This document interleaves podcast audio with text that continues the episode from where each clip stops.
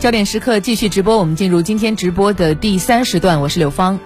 各位好，我是杨康。在这时段呢，我们首先来关注一下天气啊。清明节后呢，武汉现在说是春天，但也有点夏天的气质。对我已经穿短袖了，报告一下。是的，是现在在直播间感觉有点闷啊，穿着这个短袖的针织衫。刚刚好。今天来看呢，全省晴天，武汉市啊全天也是晴天，偏南风二到三级，全省最高气温大部地区二十六到二十九度，具体在武汉最高气温是二十八度，最低气温十四度啊，一天温差还有十四度。对，那么从未来三天的天气预报来看呢，基本上都是大晴天，而且呢，接下来受高空偏北气流控制，武汉市的天气。晴好，气温呈阶梯式上升趋势，最低气温会升至十六度，而最高气温呢可能会在三十度以上。所以，即便是再怕冷的人，我觉得也不需要春捂了啊。对，捂不住了啊。对，这个时候你真的是可以把冬天的厚一点的都收起来了。嗯，秋裤赶紧卷起来丢到衣柜里去。我今天看到有媒体，呃，在。说天气的时候有了一个标题，说秋裤终于可以收起来了，我就纳闷儿，我说这两天还有人穿秋裤吗？可能只是没收起来。嗯，那这个天气会持续多久呢？接下来气温会有怎样的变化？我们来听一下湖北台帮女郎记者的报道。经历了三月底的阴雨天气，四月以暖阳开场。武汉中心气象台预计，未来一周我省大部地区以晴好天气为主。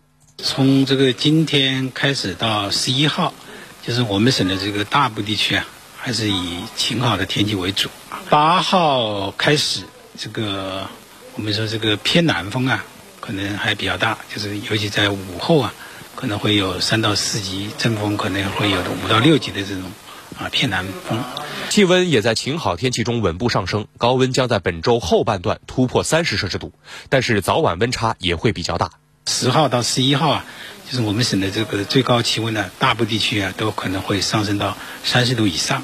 这几天呢，这个早晚的这个呃温差应该还是比较大的，就是大部分地区都是在呃十度以上。呃，甚至有些地方可以达到十五度以上。专家提醒，清明节过后气温逐步攀升，市民不宜再继续春捂。如果捂过了头，还容易招惹春火，需及时根据天气变化增减衣物。此外，气温逐渐变暖，有利于我省小龙虾的生长。预计清明过后的这一波晴好天气，将促进小龙虾的生长发育。我们的水温的话，也到了二十。度的上下，甚至二十多度。我们当天阳下那个水温的话，水位的话，大概就十三十多公分呢。这个温度的话，适宜它的呃生长啊，呃，包括它的你胃口也很挺好的，是吧？这样的话，对我们的小龙虾的生长是非常有好处的。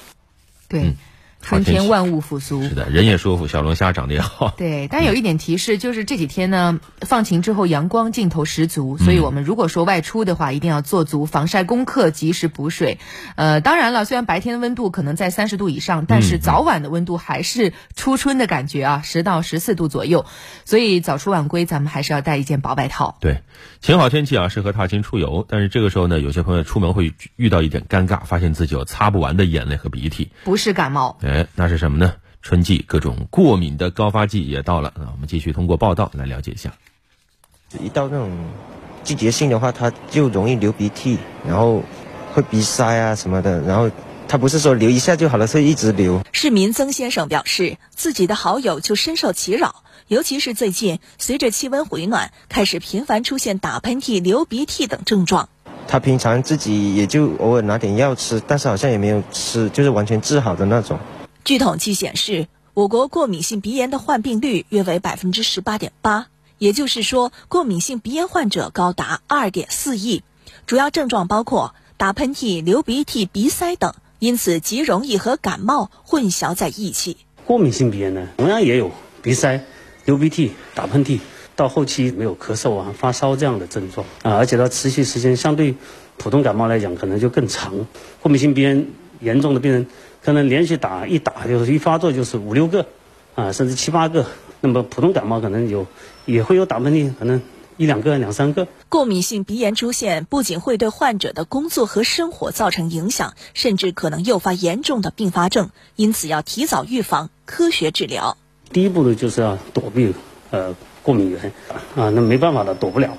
啊，诱发了，那你就可以用一些，呃，药物，激素类的一些鼻喷雾剂，还可以就鼻腔清清洗啊，还有就是这个呃抗过敏的药物有一些病人的话，呃，比较严重，那可能还可以考虑手术。值得注意的是，以上这些方式需要在医生的指导下进行，否则一不小心就可能进入治疗误区。呃，我们首先会建议有一些病人他可以用一些呃鼻清洗剂，但是这样的鼻清洗剂它本有个清洁的功能，但它并没有消炎。有些喷鼻剂呢含有一些收缩血管的药物，那这样的药物呢其实并不能用很久的，它可能对鼻腔黏膜有损伤。另外还有就是抗过敏药呢，它发作的时候可以用，啊，长期吃也是不合适的。